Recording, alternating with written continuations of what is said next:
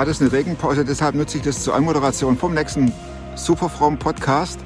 Ich habe einen tolle, tollen Gast. Maren ist auch so eine, die geht raus, ob es jetzt stürmt oder schneit, egal, Laufschuhe an und ab dafür. Über ihre Leukämie-Krankheit erzählt sie genauso offen wie über ihren Glauben an Gott und warum sie so begeistert von Social Media ist. Lasst es euch gefallen und lasst es euch gut gehen. Klar bin ich einer, der gescheitert ist. Ich weiß nicht mal, was da läuft und was es ist. Ich bin in der Hinsicht im Moment ein bisschen privilegiert. Der Podcast mit Thomas Mayer. Natürlich denkst du dir dann erstmal, ja gut, der hat auch keine Ahnung. oder was weiß ich. Studiert noch Medizin. Ja. Leitet Das hat er im Bett, hat er eigentlich einen Hund draufgeschlagen. Egal wie abgedreht das war.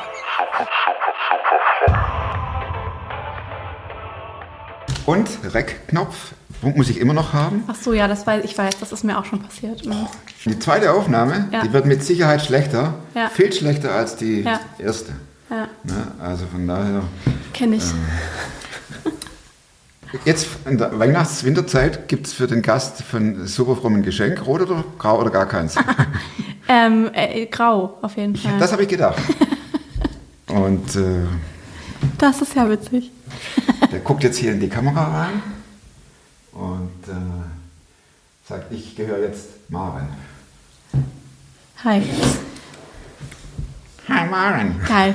Den würde ja mein Opa lieben, ne? Mein Opa fand ja immer sowas toll, was so kitschig war und geleuchtet hat. Ja? Ja. Ich auch. Ich wurde schon von Kollegen belächelt, weil Ja. ich, wenn äh, hier Adventszeit kommt, dann Ja. steht natürlich der Baum auf dem Tisch, hier mit italienisches Geklimper. ja. Und hast du auch so, die sich so bewegen? Ja, natürlich. Ja, der Nikolaus. Ja, ja, mein Ja. Opa fand es auch immer, der konnte davor Der wackelt im Arsch und dann konnte kannst sich tot lachen dabei. Ja, So, ja, ja. ich auch. Ja. Ich finde es Genau. Hammer. Maren, fangen wir an. ja, was muss ich Ähm, hier machen? Muss ich das? Gar ähm, nichts.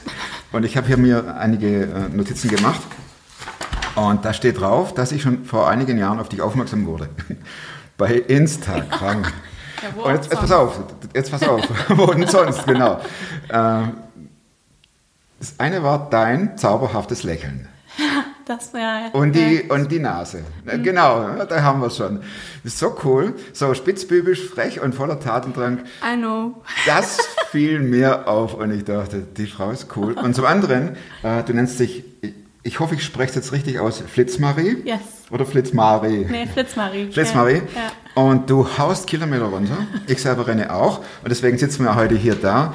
Ich habe mir gedacht, ähm, nächste Woche interviewe ich einen Freund von mir, der ist Nachrichtensprecher. Und dann muss ich mal fragen, beim, beim Mitteldeutschen Rundfunk, und dann muss ich mal fragen, ob das stimmt, diese Story, dass äh, die Nachrichtensprecher unten die Jeans anhaben, während sie oben so fein rausgeputzt sind. Ach so, ja. Ja? ja. Ich habe mal ein Ge- Bewerbungsgespräch tatsächlich so geführt mit einer Bluse an und einer Jogginghose unten. Also, Ja, und um Skype. das hier äh, zu umgehen, dass uns die Leute nicht glauben, dass wir hier unsere super Waden sind und dass wir tatsächlich hier, hier mit den Adidas und was hast du welche?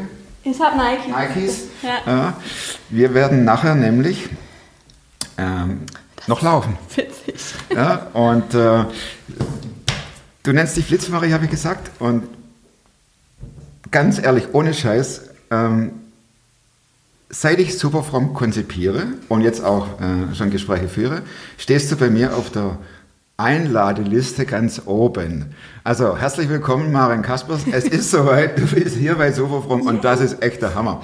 Und jetzt ähm, die habe ich die Frau hier mit dem tollen Lächeln und dem Läuferherz und da werden wir drüber reden. Ich krieg das nicht hin, so wie du, aber das ist so cool. Wenn ich ein Emoji wäre, Ja, steht auf deiner Homepage, ja. wäre ich ein Einhorn. Welchen Einhorn, genau. Ja, Was ist ein, also was ein Einhorn ist, wissen wir. Ne? Ja. Du hast weder rosa Haare noch hast du ein, grüne Horn. noch ein Horn, ne? sondern warum, warum ein Einhorn? Ähm, also dieses Einhorn-Ding, ähm, das finde ich immer, ähm, äh, benutze ich ganz gerne in Workshops. Ich ähm, bin ja mit einer Freundin von mir zusammen selbstständig. Wir haben auch einen eigenen Blog, ähm, Team HR, und wir machen Workshops für... Den, den verlinken wir unten drunter, ob das jetzt Werbung ist oder nicht. Genau, ja. Ne, der ist äh, drunter ja, verlinkt, hier da könnt ihr in der. Bio, also Ja. wie man das genau... Genau. Unten. irgendwo, so, hier irgendwo. Genau. Ähm, ja, genau. Und wir machen Workshops für Unternehmen, ähm, erklären denen, was heißt eigentlich, was bedeutet Social Media, was ist das, was kann man da machen. Und ich erkläre ganz gerne immer, ähm, Social Media ist ein bisschen sowas wie ein Einhorn. Ähm, alle kennen es irgendwie und alle kennen Geschichten darüber, aber niemand weiß so richtig, wie es geht und ob es das wirklich gibt so, und wie es funktioniert. Ähm, äh, und- und ganz viele Menschen finden das toll und es hält sich seit irgendwie äh, seit ganz, ganz vielen Jahren. Ähm, aber es gibt, also es gibt es eigentlich nicht. Es ist eigentlich so ein Phänomen irgendwie. Es ist eine, eine Geschichte, die erfunden wurde und die ähm, ja schon ganz lange ähm, Menschen begeistert und kleine Mädchenherzen begeistert. Und das finde ich toll. Ich finde das, was dahinter steckt, toll. Nämlich, dass etwas, das etwas Erfundenes ähm, ja, so viel Fantasie anregen kann. Und ähm, das gefällt mir. Es ist echt so, es, ist, es sind so Wellen, ne? Ja. Weil, äh, jetzt muss ich natürlich als alter Mensch, also älterer Mensch hier sprechen. Äh, es gab mal einen Film, der hieß Das letzte Einhorn und die Titelmelodie ist von America. Sagt ihr wahrscheinlich gar nichts. Nee. Horse with no name. Das ist meine Generation, Nee. da sind wir abgefahren drauf. Und der Song heißt The Last Unicorn. Ja. Und ich Ja. wette mit dir, wenn du diesen Song anhörst, äh, der gefällt dir. Ja, muss ich nachher mal machen, mache ich direkt. Ja, ah, The Beim Laufen Unicorn. genau, nee, da rede ich mit dir. Ja, ja, okay, gut. Also, ja, wenn wir reden können. Also das ist, ähm, es ist tatsächlich so, es sind Wellen. Erklärst du dann das auch, wenn du auf diesen ähm, Schulungen bist, dass du gern ein Eichhorn-Emoji, äh, Eichhorn, Ein Einhorn. Einhorn-Emoji wärst? Ja, ich erkläre, also ich erkläre das gerne auch immer in dem Zusammenhang, dass ich sage, ähm, ich finde Social Media, also nein, anders. Social Media ist heute etwas, auf dem man ähm, quasi nur auffallen kann, wenn man viele gute Geschichten erzählt. Und da ist meine Brücke dann immer wieder zum Einhorn. Das Einhorn ist eine gute Geschichte, deswegen reden alle Super, drüber. ja. Und ähm, genau, so was muss man eigentlich finden. So erkläre ich das immer. Also als Unternehmen musst du dein Einhorn finden, damit du irgendwie, damit Leute über dich reden. So und das ist deswegen, also ich finde das Einhorn deswegen toll. So, ich bin Fan von Geschichten. Willkommen bei Superfrom. Genau, Wir genau. machen- ich wir finde das keine, mega. Wir Ja. machen keine Fachvorträge Ja. hier über Social Media, sondern wir erzählen Geschichten. Ja. Und das ist auch meine Frage, die, die, äh, die beiden Punkte, Laufen und Social Media. Erzähl mal eine Geschichte, wie du dazu gekommen bist. Zu beidem. Logisch, wir haben ja Zeit. Die Speicherkarten sind noch leer. ne? Oh, Da muss ich ja, da habe ich mich, das habe ich mich selber ja noch nie gefragt. Wie bin ich dazu gekommen? Also zum Laufen. ähm, Gute Geschichten müssen auch gute Geschichtenfragesteller haben. Ja, das stimmt. Das ist auch eine gute Frage. Ähm, zum Laufen ist also tatsächlich, glaube ich, eine ganz witzige Geschichte, weil äh, da bin ich ähm, vor ungefähr, muss ich jetzt mal überlegen, wie viele Jahre das her ist, zehn oder elf. Ähm, ich habe immer Sport. Ich darf fragen, wie alt du bist? Jetzt 30. Okay, also unter 20? Mit unter 20 ungefähr. Bis dahin habe ich Sport immer total blöd gefunden. Also wenn man meine Familie fragt, so, meine Brüder sind ja super sportlich, meine Mama auch, meine Schwester geht so und ich auch geht so. Und ähm, dann habe ich aber ähm, eine Freundin gehabt, die wahnsinnig sportlich ist, immer noch und damals auch war. Und die hat äh, mich dann einfach frecherweise für einen ähm, 10-Kilometer-Lauf angemeldet. Wir hatten uns eigentlich Ach, gleich in 10 Kilometer. ja, wir hatten uns eigentlich auf fünf Kilometer geeinigt und als wir die Startunterlagen abgeholt haben, hat sie dann irgendwie rausgerückt, dass es dann doch Linke zehn war. Bazille. Und ähm, ja, dann, ich, also ich bin die zehn Kilometer mit ihr gelaufen. Das hat aber, also ich habe 90 Minuten dafür gebraucht. Egal. Ich So, die- mein Freund sagt Letzte. immer, egal, es sitzen zu viele auf dem Sofa, die nicht laufen. Ja. Ne? Das motiviert mich dann immer mit meinen siebener Zeiten. Ja, ja, Okay. also das war 10 Kilometer, 90 Minuten. 90 Minuten. Ich war auch wirklich die Letzte. Ich hatte auch den Mann mit dem Versorgungsfahrrad, der ist mit mir gefahren auch irgendwie. Also es war total, die haben sich auch alle gefreut. Irgendwann hatte ich so eine Traube an Menschen, die mich begleitet haben. Und angefeuert wie bei, wie bei äh, Forrest Gump. Ja, und ja, ja, so bin ich ins Ziel gekommen. Und ähm, das war das erste Mal und das war mir damals also furchtbar unangenehm, aber irgendwie war ich auch stolz, dass ich 10 Kilometer gelaufen bin, weil ich das vorher noch nie gelaufen hatte.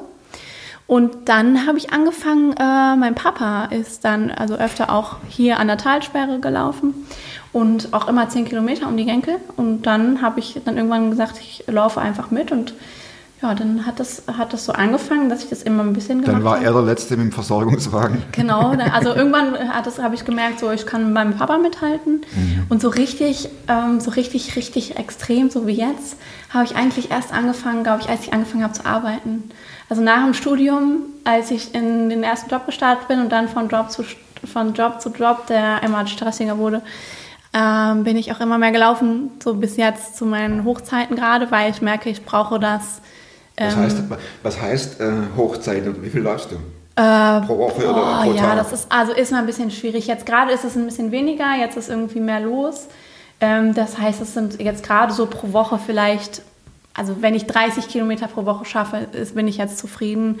Ähm, Im Sommer sind es schon mal so 40, 50. Wenn, also wenn ich wirklich, also wenn das, ja, wenn es morgens früh hell ist und ich bin motiviert, morgens um fünf aufzustehen und dann schon mal zu laufen. So, das bin ich im Winter nicht. Definitiv. Vor allem, wenn man dann rausguckt, ne? Genau, Und, und- sich überlegt. Und es ist so kalt auch irgendwie. Und abends, wenn man nach Hause kommt, ist dann auch dunkel und dann ja, sind wir ja auch in der Stadt und dann ist auch irgendwie dann im Dunkeln nicht so schön. Ja. Also die Geschichte zum Laufen, die haben wir jetzt. Und die Geschichte zu Social Media, wie, wie ging das? Ja, das ist ganz witzig. Da weiß ich auch gar nicht, wie ich da so richtig reingerutscht bin. Ich ähm, ähm, habe irgendwann, also ja, nicht irgendwann so ein Interesse gehabt daran. Also als ich damit, als ich mich das erste Mal irgendwie mit Social Media beschäftigt habe, so das war die Zeit von ähm, StudiVZ Oh, und es war noch vor dem Laufen, oder? Wer kennt wen und so, ja, ja, genau. Da waren, waren diese Netzwerke so und dann kam Facebook und Facebook habe ich kennengelernt, weil ich ähm, ja öfter auch auf Teen Street und so unterwegs war, also so internationale Kongresse und oder Konferenzen und ähm, viele Leute, die ich da kennengelernt habe, kamen halt aus anderen Ländern und dann hat man sich meistens dann über Facebook vernetzt, aber so richtig aktiv, so richtig toll fand ich das, glaube ich, nicht. Ähm, habe ich letztens mal gemacht. Ich habe mal so runtergescrollt bis zu meinen ersten Facebook-Einträgen vor, vor vielen Jahren. Das war auch ganz witzig irgendwie. Damals hat man ja dann nur so, also so Sätze irgendwie gepostet. Sowas wie, Maren ist gerade auf dem Weg zur Apotheke, wo man sich heute so fragt, so wer, warum? Ohne Ja. Bild, ohne Video, also nichts, keine Geschichte dahinter, irgendwie ganz komisch. Ähm, aber dann ähm, war ich, glaube ich, so ein bisschen auf Berufsfindungssuche.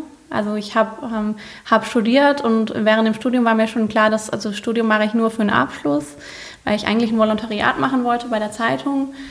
Und als ich den Abschluss dann hatte, war mir klar, ich gehe auf keinen Fall zur Zeitung, das ist mir zu offline. Und ähm, Ach, das war schon ein Grund. ja, das war schon so, das ist mir, ähm, ist mir einfach zu langsam, weil es halt nicht, also ich habe ja schon beobachtet, dass es Kollegen gab, die so Online-Magazine gemacht haben und so. Ähm, ich war mir aber noch nicht so ganz darüber klar, was das für mich bedeutet und dann habe ich in einer PR-Agentur ein Volontariat gemacht, weil ich da alles machen konnte, also PR und Online. Und da ist mir erst bewusst geworden, dass ich online spannend finde, weil da habe ich das erste Mal, dann bin ich in Berührung gekommen mit, ein Unternehmen hat eine Facebook-Seite und die muss betreut werden und das fand ich cool. Und das fand ich so cool, dass ich dann nach dem Volontariat gesagt habe, hier bleibe ich nicht, ich gehe ich gehe ich gehe irgendwo hin, wo ich Social Media machen kann. Das war so die Initialzündung. Ja, genau. Ah, okay. Ja, da habe ich gesagt, PR auf keinen Fall. Also diese Kaltakquise-Anrufe und so, das war gar nichts für mich, überhaupt nicht. Bis heute finde ich Telefonieren total furchtbar. Mhm. Ähm, ich sage immer, schreib mich an, slack mich an, twitter mich an, alles gut, aber anrufen bitte nicht. Sind wir wieder zu zweit? Genau gleich. Habe jetzt heute eine E-Mail bekommen. Kann man dich eigentlich auch telefonisch Ja, erreichen? ja. Nein. Nein, bitte nicht. Also mein Telefon ist nicht, WhatsApp, nicht Instagram, anrufbar. Twitter und ja, ja, genau. so. Deswegen habe ich damals auch gedacht, cool, Social Media machen ähm, und das den ganzen Tag, das wäre ja der Hammer. Und dann habe ich ähm, viel Glück gehabt, weil mich äh, bei Rewe eine sehr nette Frau eingestellt hat, die dann meine Teamleiterin war. Ähm, und mir die Chance gegeben hat, da reinzuwachsen in den Job. Was hast du da gemacht? ähm, ich habe am Anfang, also mein Job war quasi die Facebook-Seite Rewe Karriere zu betreuen. Also Rewe Karriere ist die Seite für die Arbeitgeberseite von Rewe, Ah, okay. ähm, wo es sich halt um, also Rewe als Arbeitgeber dreht und die Zielgruppe sind dann Azubis, Fachkräfte und aber auch potenzielle. Bewerber, genau. Und ähm, damit habe ich angefangen und ähm, da habe ich meine wirkliche Liebe zu Social Media dann quasi entdeckt, weil ich habe ganz schnell gemerkt, boah, Facebook ist gar nicht, ähm, ist gar nicht alles. Und wir, ähm, Rewe hat wahnsinnig viele Azubis. Und ich habe dann gemerkt, um, um die zu erreichen, müssen wir auch noch andere Sachen machen und dann ähm, haben wir viel, ähm, haben wir mit Snapchat angefangen, weil Snapchat gerade ähm, zu dem Zeitpunkt so bekannt wurde und wir gemerkt haben, unsere Azubis sind auf Snapchat und Es hat, mir nie, es hat mich nie angefixt, Snapchat. Oh, nie, ich fand es mal toll. Nie.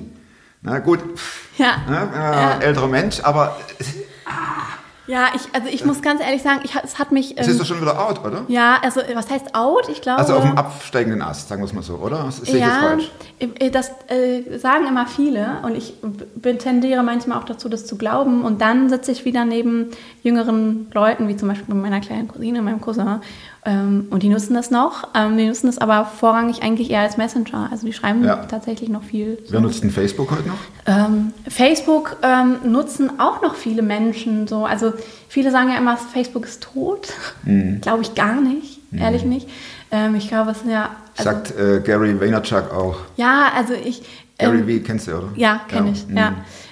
Ich glaube, Menschen, die sich nicht mit dem Thema beschäftigen, die sagen, dass Facebook tot ist, weil sie sich selber vielleicht nicht mehr dafür interessieren. Mhm. Aber immer noch hat Deutschland, in, Deutschland 32 Millionen Menschen sind es, glaube ich, stand aktuell. 32 Millionen? 32 Millionen, Das immer ist noch. echt nix. Und das ist ähm, immer noch das Größte, so, was Netzwerk, was wir haben. Ähm, es ist halt einfach nur überfrachtet mittlerweile. So. Und ähm, deswegen ist natürlich die Aufmerksamkeit, die man dem Netzwerk gibt, heute nicht mehr so groß wie früher. So, weil man hat jetzt ja auch Instagram und Jodel und YouTube und Twitter und alles andere. Deswegen verteilt sich die Aufmerksamkeit eher anders, glaube ich. Und du schulst jetzt Menschen, Firmen, die was sagen, wir haben den Zug verpasst oder wir müssen auch oder weil du sagtest ja, du bist, Ja. Du, du hast eine eigene Homepage und äh, Blog und Firma und äh, wer bucht dich? Ja, das sind meistens ähm, ähm, nette Menschen, wie vor kurzem zum Beispiel hat mich jemand angerufen, ähm, ein ganz, ganz toller Mann. Und er hat zum Beispiel gesagt, ähm, unsere Unternehmen sind alle sehr, sehr offline. Äh, komm doch bitte mal zu uns und erzähl denen mal, ähm, wie man sich als Unternehmen attraktiv in sozialen Netzwerken präsentieren kann.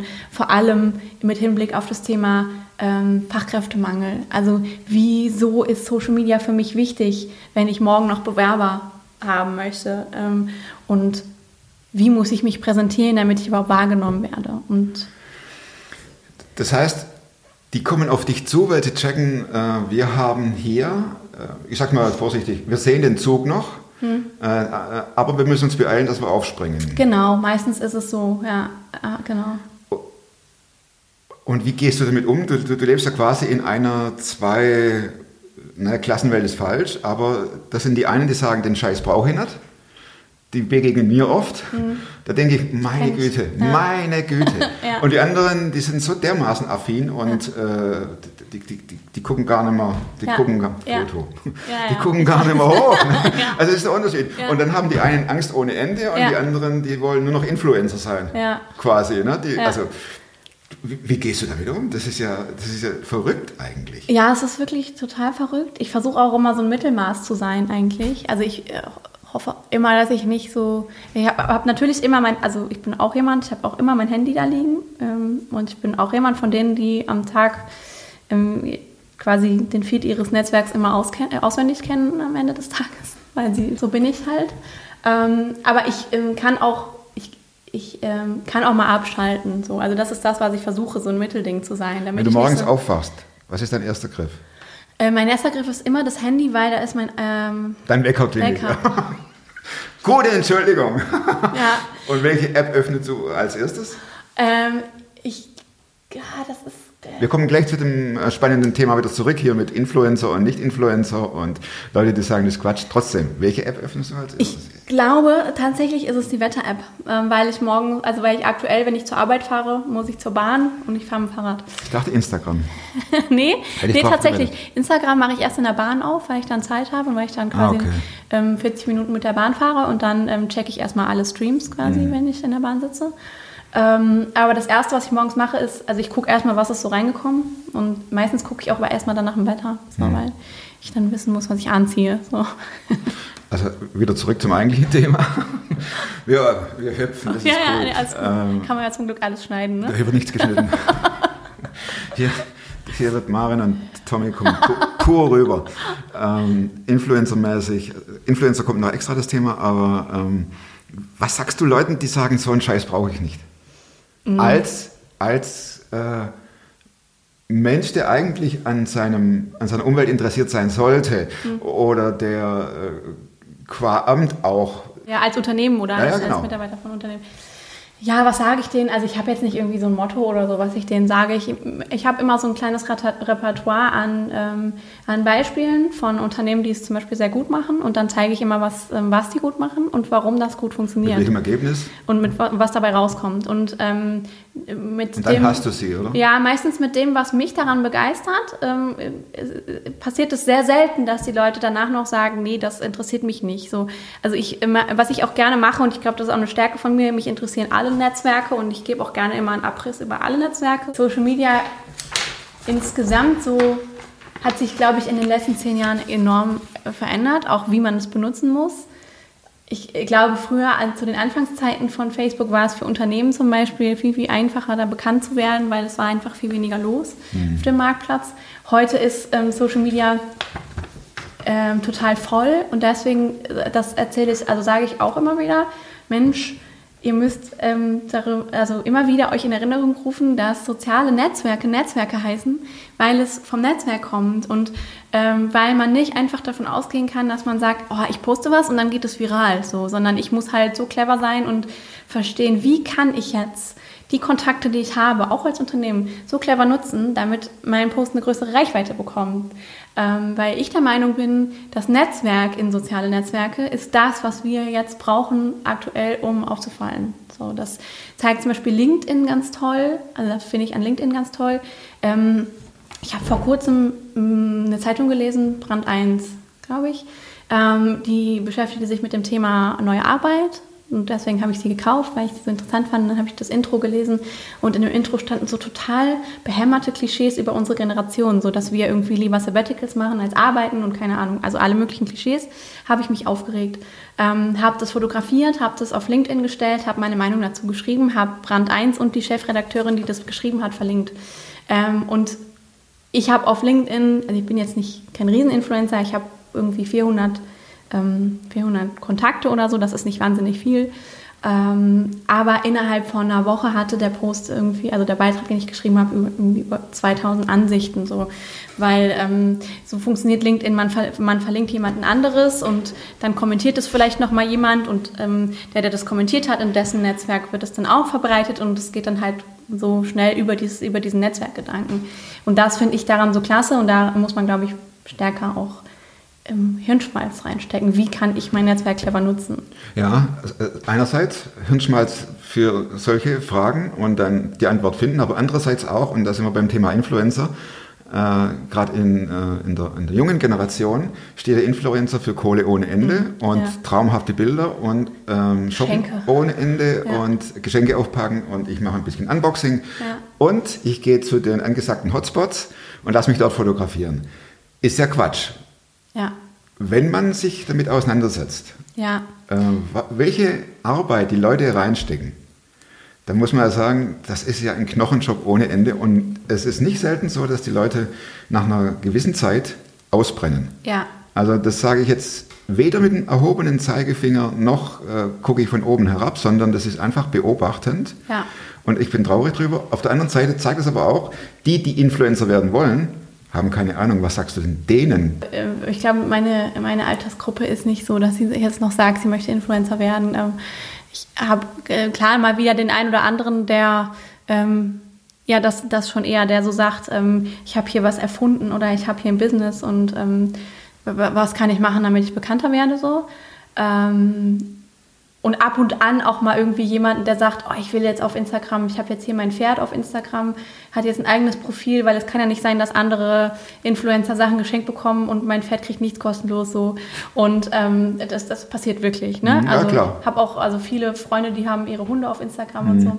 Ähm, und da passieren auch lustige Sachen. Also ich hatte, habe hab Freunde, die ähm, haben sich irgendwie mal gebettelt mit ihren Hunden, wer irgendwie wird schneller bekannt. Und ähm, bei einem kam dann mal der WDR auf, auf, auf, auf den Feed, wurde aufmerksam und hat dann ein Video gedreht über den Hund. Also da passieren auch wirklich lustige Sachen. Ähm, aber so richtig so dieses, da möchte jemand Influencer werden, da würde ich, glaube ich, eher mich selber dann auch irgendwie so nehmen, weil ich von mir zum Beispiel auch sage, ich mache das ja, weil ich will sichtbar sein. Ne? Und ähm, mir ist auch wichtig mit allem, was ich mache, also ich mache ja nicht nur meine, meine Team-HR-Blog-Sache, sondern ich habe ja auch noch einen richtigen Job, ähm, den ich äh, mache. ähm, mit allem, was ich mache, auch in sozialen Netzwerken, ich will bekannt sein. So, das ist, also ich, ich sage das, auch, ähm, sag das auch immer wieder, wenn mich Leute fragen, warum ich, warum ich so viel mache und so viel arbeite, auch oft. Ähm, ich, ich möchte das gerne und ich mehr, mehr ähm, wird auch öfter die Frage gestellt, warum möchtest du das, warum ist dir das erfolgreich sein und das Bekanntsein so wichtig? Und ähm, für mich ist das einfach ähm, was, was mit ähm, mit etwas bewirken zu tun hat irgendwie. Also ich bin der Meinung, ähm, wenn ich einen bestimmten Grad an Bekanntheit habe, dann kann ich auch Dinge sagen und die werden gehört. Und ähm, das ist ja für mich zum Beispiel finde ich immer gut, wenn äh, ich kann verstehen, es gibt, äh, gibt auch Leute, die ich kenne aus meinem Bloggerkreis, die das sagen, die sagen, ich möchte, mein Ziel ist, der bekannteste so und so Blogger in Deutschland zu werden, weil ich habe Dinge zu sagen. Und die arbeiten dann daran, ähm, bekannt zu werden. Ist ja nicht falsch. Und das finde ich, ähm, ja, und genau, und sowas finde ich gut. Ähm, mhm. Das ist ja auch eine Art von Influencer. So. Diese andere Art von Influencer, ähm, ja, ich habe da meine, meine ganz eigene Meinung zu. Es gibt sicherlich viele, die da viel Arbeit reinstecken. Ich habe auch mit welchen zusammengearbeitet, die sind sehr erfolgreich und ich weiß, dass was die da reinstecken, nämlich nicht mehr so viel. Ähm, Sondern? Die haben halt ihre Leute, die dann da für sie arbeiten. Ja, das muss man ja sagen. So, das, ne? äh, Weil das denkt man ja nicht. Warum ja. stehen die jetzt plötzlich allein ja. vor der Kamera? Wer fotografiert denn da? genau. Wir hatten da vorher geschminkt. Wer, ja. wer beherrscht die, äh, wer beherrscht den Photoshop? Die wischt oder der bestimmt nicht. Ja. Aber was ich genial finde, da habe ich gestern auch noch mal, ich glaube, ich habe einen Podcast dazu gehört gestern. Ähm, was ich genial finde an diesem Influencer-Ding ist, dass es uns aktuell zeigt, dass es überhaupt nicht mehr wichtig ist, was man gelernt hat ähm, dass es überhaupt nicht mehr wichtig ist, was man für einen Schulabschluss gemacht hat mhm. und was man studiert hat. Das, das finde ich auch so genial, weil das, was ich mir angeeignet habe, habe ich alles nicht in der Schule gelernt. Ich habe es auch nicht studiert. Ich habe mir alles beigebracht. Ich habe mir SEO beigebracht. Ich habe mir alle sozialen Netzwerke beigebracht. Ich habe keinen Facebook-Abschluss und ich habe auch keinen Instagram-Abschluss.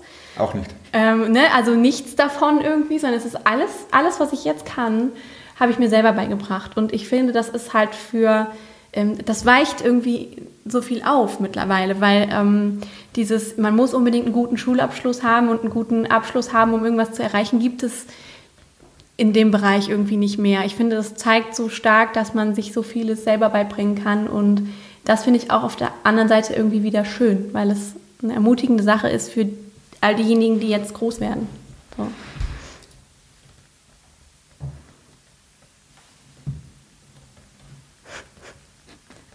Red Light. ja, ich. Wenn ich mit den Leuten, ich, ich treffe auch solche Leute und da kommt nie, nie durch, dass dahinter echt viel Arbeit steckt. Ne? Und das hört sich zwar alles toll an, also ich erkläre es gleich, äh, was du sagst hier, man braucht keinen Abschluss und so weiter, aber das heißt ja nicht, brauchst du ein Papier oder irgendwas? Ja, ich glaube, das geht schon so einfach mit. Ah, okay. Das sind ja ich habe auch noch. Das sind ja Sportsachen. Deswegen haben wir sie ja an. Ja, ja, genau. Äh, es wird ja immer nur das Ergebnis gesehen mhm. und nie den, der Aufwand. Wenn du sagst, ich, ich habe keinen Abschluss in Facebook, ist es ja gut, du musst es in der Schule erst nicht lernen, aber du musst es dir. Man muss es sich beibringen. Du musst es nebenher ja, noch machen, genau. ne? neben ja. deinem Job, neben deinem Studium. Und das ist ja noch viel mehr Arbeit als vorher. Ja, und also das ist wahnsinnig viel mehr Arbeit. Ich finde es aber trotzdem genial, weil diejenigen, die es schaffen, ähm, die, die, die das tatsächlich schaffen, ähm, die muss man, finde ich, auch nicht belächeln und die also eine riesen Reichweite haben, die muss man, finde ich, nicht belächeln, weil die haben etwas geschafft, was, glaube ich, viele andere Menschen im Alter meines Vaters oder so nicht geschafft haben. Die haben sich nämlich in sehr jungen Jahren etwas beigebracht und sind damit wahnsinnig erfolgreich geworden. So. Und ich gehe davon aus, das hat denen kein anderer erzählt, wie es geht, sondern das haben die selber irgendwie geschafft. Ähm, und ja, das also ist schon faszinierend. So. Es, ist, es ist wahnsinnig wie sieht denn so ein Tagesablauf von der Marin aus? Von der Flitzmarie, wenn du so viel machst und tust und morgens um fünf klingelt er weg oder was hast du gesagt? Ja, nee, momentan nicht. Momentan ist Winter. Ah, okay. ist das nicht so. Ähm, also nicht am Sonntag, sondern unter der Woche.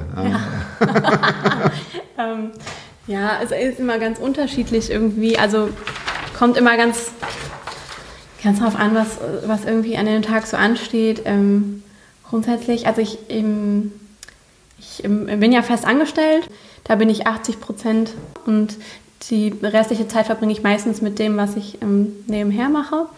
Ähm, das heißt, ein Tag kann entweder A so aussehen, dass ich einfach morgens aufstehe, ähm, meinen Rucksack packe, zur Bahn fahre mit dem Fahrrad und dann quasi ins Office gehe und im Office dann die Dinge tue, die ich so den ganzen Tag tue, also auch Social Media. Also ich beschäftige mich da dann damit, ähm, was, für, was für Content brauchen wir für unsere Kanäle, wie können wir unsere Kanäle noch verbessern. Und produziere halt dann auch viel, ähm, also viel Kreatives.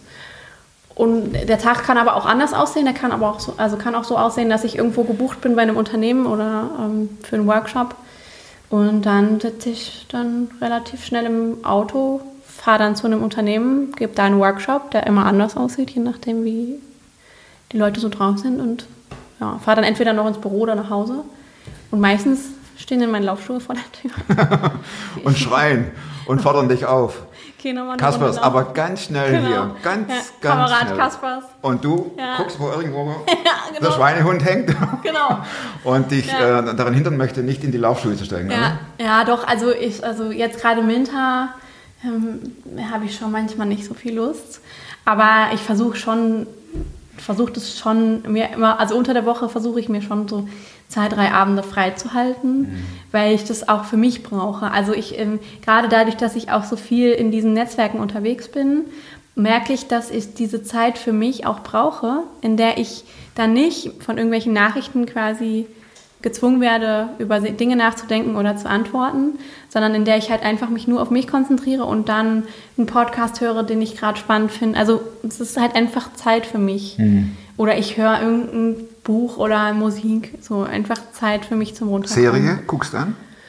Netflix meinst du? Mm, Ja, also es ist immer so zeitweise. Ich, hab, ich bin halt ein ungeduldiger Mensch und Serien werden mir dann schnell langweilig irgendwie. Äh, Spulst du dann auch vor? Ja, ich bin jemand, der guckt dann eher www.serienjunkie.de und dann lese ich mir durch, was in der Ach nächsten so. Folge passiert. Ach, so machst du das. Ich spule immer vor. Boah, das denke, ist also, oh Mensch. ja, Ja. ich ähm, weiß Wenn nicht. sie von der Handlung weggehen, weißt du? Ja, so, ja, ja, ne, ja, so, ja. so, so die B-Roll. Ja, ja. Wenn sie dann da rumturnen, das ist interessiert mich. Und welche Serie guckst du gerne an? Oder gibt es Oh. keine? Ja, es, also es geht, also gerade gucke ich jetzt, ähm, Young Sheldon habe ich jetzt gerade geguckt, irgendwie ein bisschen auf Netflix, geht von Sheldon Cooper. Ähm, aber sonst jetzt gerade irgendwie nicht so viel. Ich war mal total addicted mit 24 irgendwie, Jack Bauer. find Ja, ich klar. Ist. Mega.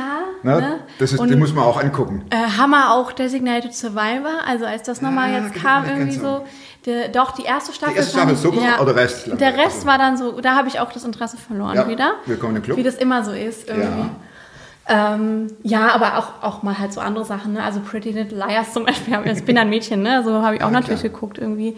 Aber ich bin auch so ein, ähm, es lachen immer viele Leute darüber. Ich ähm, gucke zum Beispiel auch, also es läuft, wenn ich arbeite im Büro ähm, auf meinem anderen Bildschirm. Ich habe immer Kopfhörer auf. Also wenn ich kreativ sein muss, Mhm. ähm, ich muss immer was hören.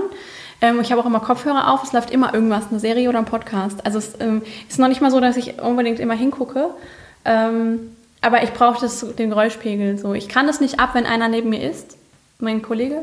Ich kann es auch nicht ab, wenn einer telefoniert. Aber ich muss dann halt trotzdem so eine Geräuschkulisse haben, eine regelmäßige, wie so eine, wie eine Serie, die durchläuft. So, das habe ich auf der Arbeit zum Beispiel. Da weiß ich auch am Ende nicht mehr, was da passiert ist. Aber ich habe halt dieses beruhigende Durchlaufen irgendwie. Ich dachte, Jetzt, ich jetzt Klappe halten, Okay. Kollege hier. Nee, jetzt ist er aus auch. Ja. Ähm, ja, aber das kann ich auch nicht immer. Also es gibt so Phasen, da kann ich das gut und dann gibt auch wieder Phasen, da habe ich gar keinen Bock auf Serien. So, oder lese ich halt mehr. Jetzt habe ich gerade wieder so eine, ich lese viel Phase. Gucke ich dann Die, die. Lesephase kommt am Schluss. Ja, ja. Die habe ich hier noch stehen. Die habe ich hier noch stehen. ja, ja Ähm, aber ich kenne das und wenn man dich so hört, du bist ja wirklich, wie ich schon anfangs sagte, die Powerfrau schlechthin. Mhm. Ähm, und jetzt machen wir einen ganzen heftigen Turnaround. Es gab die Zeit, in der man nicht wusste, wohin läuft es mit dir. Also gesundheitstechnisch, lebenstechnisch. Und wie ich am Anfang sagte, mich interessieren überhaupt keine Fakten im Sinne von, wir machen jetzt einen Lebensvortrag oder einen äh, Social-Media-Vortrag, sondern das sind ja Geschichten, die du erzählst. Kannst du auch über die Krankheitsgeschichte äh, sprechen? Ähm, die, du bist 30 und äh, jetzt muss ich raten. 26 Jahre. Sechs, du warst vier. Ja.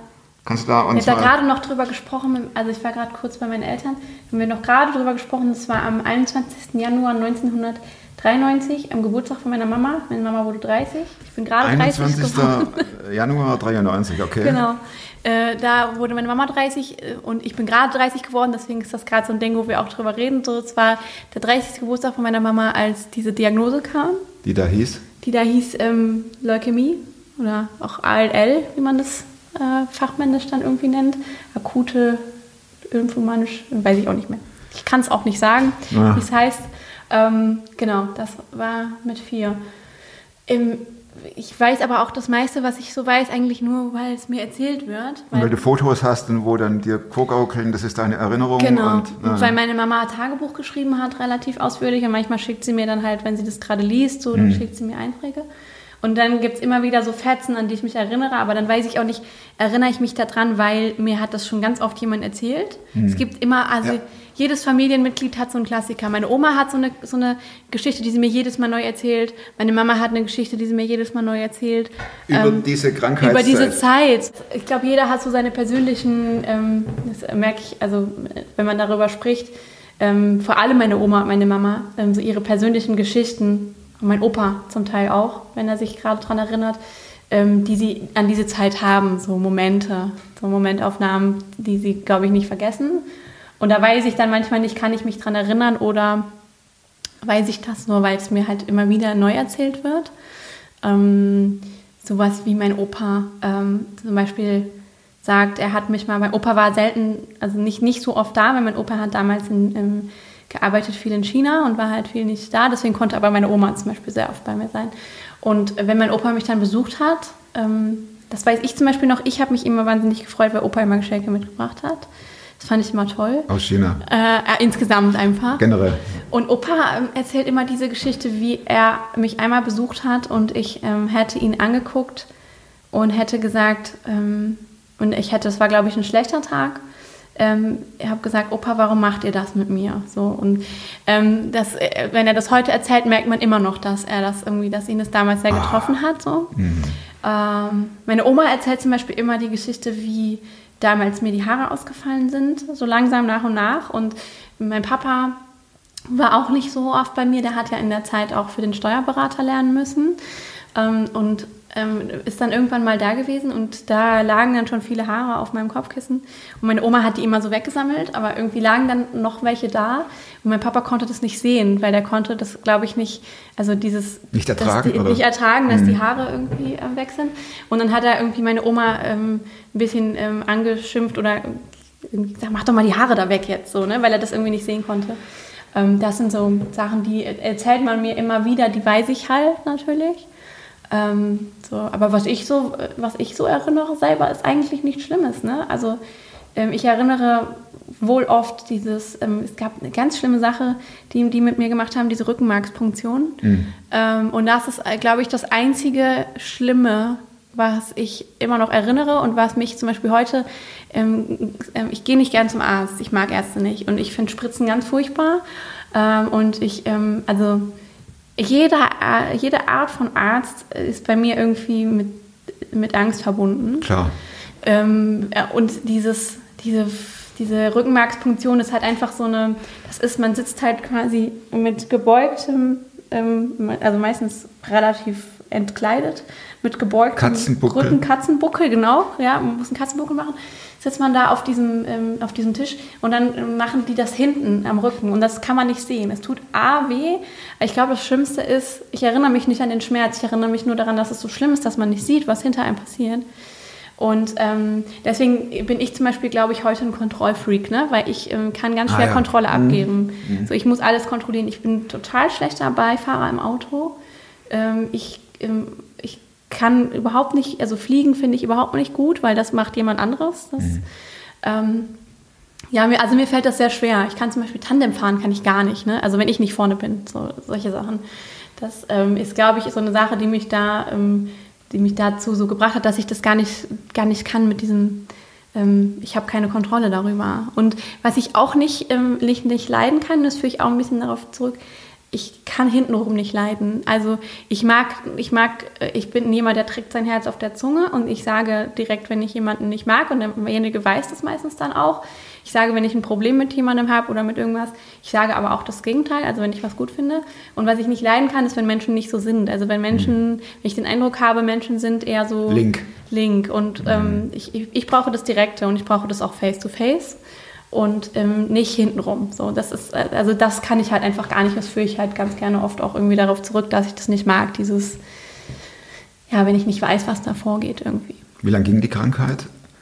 Also es ist ja eine Krankheit, die wird sie diagnostiziert, unterschwellig auch äh, transportiert. Das war's jetzt. Ja, Es ist ja nicht so, dass es äh, eine Heilungschance von, sagen wir mal, 75 Prozent gibt, sondern eher äh, 10. Ja, ich glaube, das war früher so. Ähm, also nein, heute wahrscheinlich immer noch, ist immer noch eine schlimme Krankheit. Aber ich glaube, früher waren ähm, die Heilungschancen schlechter als heute. Ich glaube, heute ist es enorm ge besser geworden, ähm, vor allem für Kinder.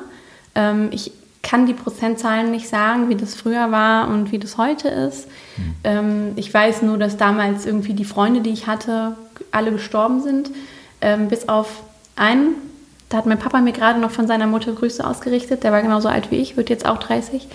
Ähm, das weiß ich noch. Das ist aber auch der einzige, an den ich mich erinnern kann. Ich glaube, alle anderen ähm, sind in der Zeit irgendwie auch in, in der Behandlungszeit danach ähm, irgendwie dann gestorben. Ähm, ich glaube, ich bin damals im Januar ins Krankenhaus gekommen und das war dann schon aber auch irgendwie höchste Eisenbahn, weil ähm, ich war vorher schon krank und es wurde erst eine Lungenentzündung diagnostiziert. Ah. Und Ich, es wurde nicht besser und ich kann mich noch, also ich weiß, meine Mama erzählt immer die Geschichte, sie glaubte nicht an Lungenentzündung. Meine Mama war von vornherein mit Leukämie quasi überzeugt und hat irgendwann in den Losungen, glaube ich, den Vers gelesen. Ähm, ich glaube, das war sogar an ihrem Geburtstag. Ähm, Gott legt uns eine Last auf, aber er hilft uns auch. Und das war dann für sie, glaube ich, klar, dass es, ähm, also dass, dass es mit Sicherheit Leukämie sein muss. Und ähm, Ah, okay. dann ähm, waren wir im Krankenhaus und da wurde ich halt dann auch direkt mit dem Krankenwagen irgendwie nach Bonn gefahren. Das ging dann ziemlich schnell und es war auch ähm, äh, höchste Eisenbahn deswegen, weil irgendwie diese, ich kann das noch nicht mal erklären, ne? so wenig weiß ich darüber, aber diese, die, diese Blutkörperchen schon in so geringer oder so hoher Anzahl. Auf Also jeden Fall war es- dramatisch. Ist, ist nicht, nicht In gut. jedweder Ausrichtung, aber es war dramatisch. Genau, ja, nicht gut auf jeden Fall. Genau. Und dann, ich glaube, bis Ende des Jahres war ich im Krankenhaus. Also ein Jahr. Ach so, ein Jahr im Fall. Prinzip. Ja, genau. Ja, ein Jahr, genau. Dann warst du fast fünf. Genau, dann, fünf? dann bin ich fünf geworden Ja. im Krankenhaus, ja. Mhm. ja. Und wie lang ging das dann? Oder in welchem Alter wurde dann gesagt, Maren, es ist gut, geschafft? Ja, ich weiß nicht, ähm, ob das immer irgendjemand gesagt hat, aber ähm, es wurde mal irgendwie gesagt, wenn es irgendwie 10 oder 14 Jahre nicht zurückgekommen ist, dann ist die Chance, dass man einen Rückfall bekommt, so wie wenn jetzt ein anderer Mensch auch an Leukämie erkranken würde. Also eine Neuerkrankung dann. Genau, ja. Und ähm, das war bei mir dann ja so mit 18, 19 quasi. Aber dann kann man ja fragen, du erinnerst dich, qua- äh, du, du erinnerst dich tatsächlich nicht mehr an den Ausbruch und so weiter, mit vier Jahren ist klar. Ähm, Nee. Aber an die Angst, dass es wieder ausbrechen könnte, die ist, die war doch, die, ist, die steht doch, äh, die kannst du beschreiben, oder? Nee, ehrlich gesagt habe ich die Angst, glaube ich, nie gehabt. Also ähm, ich habe da jetzt auch äh, gerade noch mal drüber nachgedacht, auch als äh, du mir die Fragen geschickt hast für den Podcast. Ähm, ich habe die Angst nie gehabt, dass es zurückkommt, äh, weil ich weiß gar nicht warum, aber ich war, also äh, die, der Moment, an den ich mich das erste Mal, oder nein, das Alter, an das ich mich als letztes erinnern kann. Man kann sich ja Mhm. nicht mehr an Ja, die klar. Zeiten erinnern, wenn man vier ist oder so. Da war ich ja schon gesund. Also meine Erinnerung geht ja so weit zurück bis zu einem Punkt, da war ich ja gesund und alles, was davor ist, das ist ja quasi wie, klar, da kommen unterbewusste Ängste vielleicht her und so, aber Über die wir gerade gesprochen haben. Genau, ja, aber sowas, aber ähm, ich, diese Angst, dass es wiederkommt, ähm, also jetzt habe ich vielleicht denselben Respekt davor, dass ich Krebs kriegen könnte, wie jeder andere Mensch den auch hat, weil es ja einfach nur mal so mittlerweile so ist, dass viel mehr Menschen einfach oder An Krebs erkranken. fast jeder an Krebs erkrankt irgendwie. Ähm, Aber ich muss ganz ehrlich sagen, dass ich glaube, ich wahrscheinlich sogar eher eine optimistischere Einstellung dazu habe und mir denke, ja, ähm, dann, äh, dann kriege ich halt nochmal Krebs. Aber was, also dann geht es halt auch wieder weg. Also das, ähm, ich, ich kann mich noch sehr gut daran erinnern, ähm, ich habe zum Beispiel extrem, also als ich, im, im, als ich studiert habe, hatte ich so eine Phase, in der mir vieles egal war und ich auch viel feiern gegangen bin und wir haben natürlich auch geraucht und das alles. Ähm, und dann ist natürlich Rauchen und alles, ne? Mhm. Immer so, oh, Krebs und so. Ähm, ja, aber da, dass ich da, dass ich da überhaupt nicht die Angst habe, ne? Irgendwie. Also, weiß ich nicht, weil ich, ich weiß auch gar nicht, ob mir die Krankheit damals irgendwie ähm, als Kind so Angst gemacht hat oder ob sie mich einfach nur ähm, wütend gemacht hat, so, weil mich einfach so viele Sachen mir da passiert sind, dass ich Tabletten nehmen musste und dass die mich immer gespritzt haben und dass ich, ähm, dass, dass mir immer übel war und so, was mich ähm, eigentlich eher mehr genervt hat, als dass ich Angst hatte. So. Also das glaube ich eigentlich. Ähm, eher auch was ich so höre. Ne? Also man auf der Station ähm, kannte man mich ganz lange auch irgendwie so als das Kind, das immer geschrien hat, weil ich immer die lauteste war. Aber dem, der Professor, ähm, der damals irgendwie die ähm, Station geleitet hat, der hat auch immer gesagt, wäre es also du hast nur deswegen überlebt, weil du so laut warst und weil du so unbedingt dich gegen alles wehren wolltest. So, so bin ich halt einfach. Und Und das zeichnet dich ja heute auch noch aus. Genau, Ne? ja. Und ich glaube, das ist, ähm, so war ich vor der Krankheit nicht. Also es, mein Vater erzählt immer die Geschichte von der kleinen schüchternen Maren, die auf der Rutsche saß und sich nicht getraut hat, runterzurutschen und eine kleine piepsige Stimme hatte. Und ich glaube, es brauchte diese Krankheit, damit das ausbrechen kann, was, ähm, was, was heute halt das ähm, du ist, was mich auch ausmacht irgendwie. Genau. Und ja, das hat diese Krankheit, glaube ich, irgendwie auch ein bisschen hervorgebracht.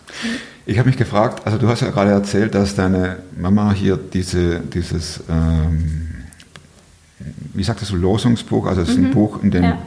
täglich Bibelverse stehen, äh, gelesen und äh, Gott legt uns eine Last auf. Aber, wie war der? Wie Aber war er hilft uns auch. Aber er hilft uns auch, Ja. genau. Ähm, wie gehst du mit Glauben um oder mit Gott um? Äh, wer ist Gott für dich? War das, war das ähm, eine Sache, die, die du auch dir überlegt hast? Oder Ja, das Witzige ist irgendwie, ähm, du hattest ja auch diese Frage mir geschickt, irgendwie, wann warst du Gott näher oder wann bist du Gott näher? Während der Krankheit oder jetzt? Oder wann bist du ihm nah?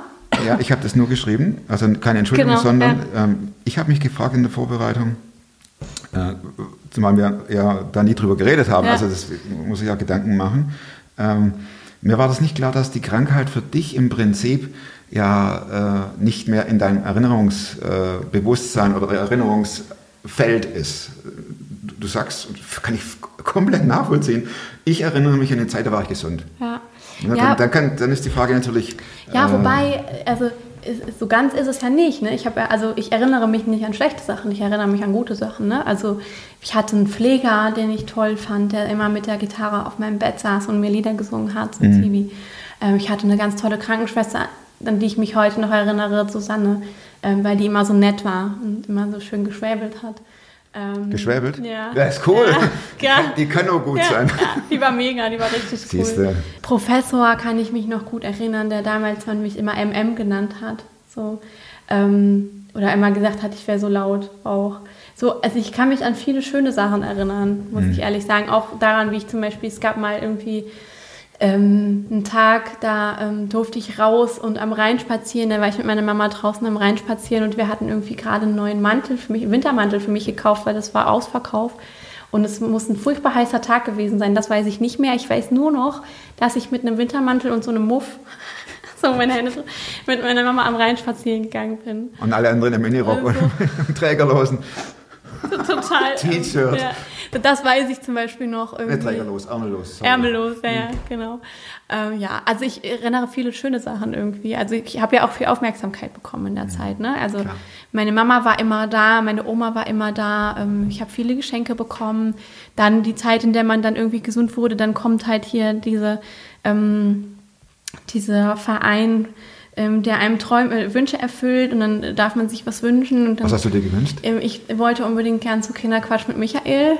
Michael Schanze? Genau. Ach. ja, da warst wollte du ich, auch? Da wollte ich hin, ja, und ich ähm, war auch da, aber ich, ähm, ich war halt als Ehrengast da, weil mir ging es zu der Zeit halt damals noch nicht so gut und ich hatte auch oft diese Übelkeit immer noch. Und ich weiß noch, wir mussten auch während der Sendung oder vorher, musste meine Mama auch mal mit mir rausgehen und ich musste Cola, ich durfte Cola trinken, das fand ich toll. Ich weiß nicht mehr, dass mir übel war, ich weiß nur, es war total cool, ich durfte Cola Massig Cola. Mega. Das war richtig cool. Ähm, und ich durfte mir danach ganz viele Sachen aussuchen und der hat mich extra auch angesprochen und begrüßt. So, das Michael war- Schanze. Ja, ja, das fand ich, fand ich ganz toll. Das weiß ich auch heute noch. Wie alt warst du da?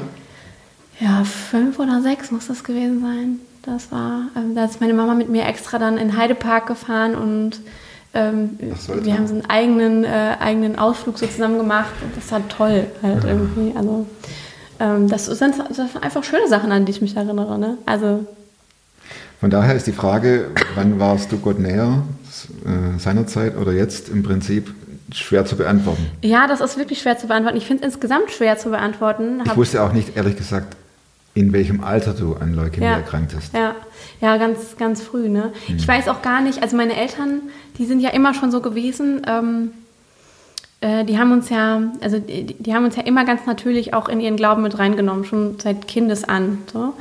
Ähm, deswegen weiß ich auch nicht, ich müsste mal meine Mama fragen, ob ich ihr früher gesagt habe, ah nee, ich habe sie einmal gefragt, glaube ich, ob ich zu Gott, ob ich dann bei Gott bin, wenn ich tot bin. Das war im Krankenhaus. Weil ich glaube, ich hatte eine Phase, in der es mir so schlecht ging, dass mir das egal war und dass ich auch gerne hätte sterben wollen, vielleicht. ähm, und da habe ich dann gefragt, ob ich dann bei Gott bin ähm, und ob sie dann traurig ist, irgendwie, wenn ich dann nicht mehr da bin. Ähm, deswegen, ich, ähm, ich, äh, das, das ist eine ganz komische Frage, weil ähm, Gott für mich ähm, für im, also immer schon da war. So, ich habe noch nie angezweifelt, dass es Gott gibt, noch nie. Ich hatte wohl meine Phasen, in denen ich irgendwie weniger damit zu tun hatte und habe Dass sie es immer Gott noch. nicht gibt. Also, also für dich ist klar, Gott gibt Ja, das habe ich noch nie angezweifelt. Noch Ach, nie. angezweifelt habe ich verstanden. Nie. Sorry. Mhm. Ne never. Also das war für mich immer schon klar. Ich, ich hatte aber auch nie diesen Moment, in dem ich dann gesagt habe, oh, jetzt habe ich verstanden, wer Gott ist. Sondern für mich war, ich bin ja damit aufgewachsen. Meine Eltern sind sehr, sehr, ähm, sehr, sehr authentisch mit dem Thema und ähm, sehr große Vorbilder für mich auch. Und ähm, auch reden auch ganz natürlich mit, mit, Gott und integrieren in den Alltag, sodass es für mich nie Zweifel daran gab deswegen ist es für mich immer sehr schwer zu sagen, wie, wie, wie nah bist du Gott, weil er ist ja immer da. Also für mich ist nicht so, dass ich ähm, diesen Moment hatte in meinem Leben, in dem ich gesagt habe, Jetzt. jetzt habe ich mich entschieden. Ich habe das äh, während meiner Jugendzeit, in der wir hier auf den, äh, den, die Lifeline-Gottesdienste gerade angefangen haben und es auf diese Aufrufe gab, bin ich immer nach vorne gegangen, weil ich Jedes das, Mal? jedes Mal, weil Ach, ich immer das witzig. Gefühl, ja, aber ich hatte immer das Gefühl, es muss das, das war für mich komisch, ne? weil ich, ähm, alle anderen hatten immer so das Gefühl und diese Erkenntnis, dass sie irgendwie ähm, angesprochen sind. Und ich dachte mir immer, ich habe das immer falsch gedeutet. Ne? Also Mhm. ich verstehe heute erst, dass ich immer schon eine Beziehung hatte, dass mir aber, dass ich nach diesem Emotionalen gesucht habe. Ja. Nach diesem, boah, das ist auf einmal so. Und dann bin ich immer nach vorne gegangen. Ähm, Ach, du warst. ja, ja, immer. So, das war immer. Ja, und irgendwann hat uns mal jemand hinterfragt und mich gefragt, warum machst du das eigentlich jedes Mal? Wenn du dich einmal entschieden hast, musst du doch nicht nochmal. So, und, ähm, da ist mir erst bewusst geworden, dass, ähm, dass, dass es für mich einfach eine andere Beziehung ist, eine, eine, die einfach immer da ist. Und ähm, das, so ist es auch heute. Also ich, ähm, ich, ich habe es noch nie angezweifelt. Ich habe natürlich meine Phasen, in der wir irgendwie ich Gott näher bin, weil ich mich auch mehr mit ihm beschäftige und mit ihm rede und in den Alltag integriere. Ähm, ich versuche das immer auf meine Art und Weise so. Ich habe eine E-Mail-Adresse, ähm, wo ich dann quasi Gott Brief- Briefe schreiben kann, ähm, weil das halt mehr so mein Weg ist. Ähm, Du schreibst also Gott eine E-Mail. Genau, Eine E-Mail. ja. Ach, so witzig. Ja, und ich habe ne, hab, hab halt diese E-Mail-Adresse eingerichtet, ähm, zu der ich auch das Passwort mir extra nicht gemerkt habe. Das weiß ich auch mittlerweile nicht mehr, ähm, weil das für mich auch nicht wichtig ist. Also ich möchte, möchte das auch nicht nachlesen. Das ist für mich einfach so, ähm, Eine Momentaufnahme, wo du Genau. das aufschreibst und ja, genau. abgibst. Ja, und das kann Das ich dann in der Idee. Bahn machen oder Ja. wo auch immer. So. Ja, genau. Das ist eine coole Idee. Ja, das ist halt Echt? meine Art und Weise, wie ich halt Ja, auf kommuniziere. das kommt ne? sie an. Ne? Das ja, ist ja, genau. Wir Ja. reden ja nicht über äh, die große Masse, sondern über was macht der Einzelne. Ja, ja, genau. Ach, das, das ist echt eine coole Idee. ja, so. Und da sitzt du dann dran und, und Ja. ungefiltert. Genau, wenn halt irgendwie manchmal ist es dann irgendwie, also so Momentaufnahmen aus dem Alltag irgendwie, ähm, wenn es jemandem schlecht geht. Ich weiß, dass ich während der Zeit mit Oma irgendwie öfter mal geschrieben habe, dass ich halt nicht verstehe, warum es irgendwie, nee, nicht Oma, mein Opa, als mein Opa damals gestorben ist, war das so, dass ich irgendwie nicht verstehe, warum, ähm, warum mich das so fertig macht und dass ich nicht weiß, wie ich damit umgehen soll, dass jemand stirbt, so. Ähm, da habe ich dann relativ häufig sowas geschrieben, also ein bisschen ja, philosophischere E-Mails, weil ich das einfach loswerden musste. Ähm, und witzigerweise enden die meistens auch mit ähm, äh, äh, E-Mails auch fast immer oder fangen immer an mit dem, du weißt es doch eh schon, aber ich brauch's, muss es mal kurz raus ähm, loswerden. und manchmal ist es auch einfach nur ein Satz irgendwie so, ähm, wenn ich wenn ich einen neuen Job anfange zum Beispiel und ähm, dann äh, so hilft mir oder vor einem, vor einem Workshop, wo ich dann, ich bin ja auch immer ein Mensch, der super aufgeregt ist von sowas und dann schenkt mir Ruhe oder sowas, einfach nur so.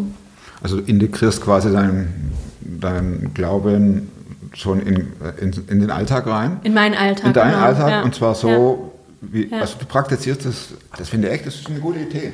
Vor allem das äh, unbekannte Passwort. Ja. Du kannst ja nicht Ja. mehr nachlesen. Ja, ne? Das will ich auch weg. gar nicht. Ja, ja. Das muss ja auch nicht sein. So, also ich möchte das ja auch nicht. Am Anfang habe ich das gemacht, ähm, habe ich das eingerichtet, weil mit dem Hintergedanken, dass ich gerne gucken wollte, da war ich, hatte ich so eine Prüfungsphase, also eine, für mich selber Prüfphase, weil ich gucken wollte, wie viel von dem ist eigentlich in einem Jahr erhört worden. So. Mhm. Und dann habe ich ganz schnell gemerkt, dass es für mich eigentlich gar nicht darauf ankommt, was von dem, was ich erbitte, wird eigentlich erhört. So, da, das, ähm, darauf kommt es mir gar nicht an, sondern eigentlich vielmehr, ähm, dass sich vieles dadurch einfach schon auflöst, dass man das einfach losgeworden ist. Mhm. Und ja, seitdem ist das für mich eigentlich eher so ein, so ein Kanal, ne, wo ich dann. Und da Gott ja sowieso alles weiß, kennt er auch Genau. dein Passwort.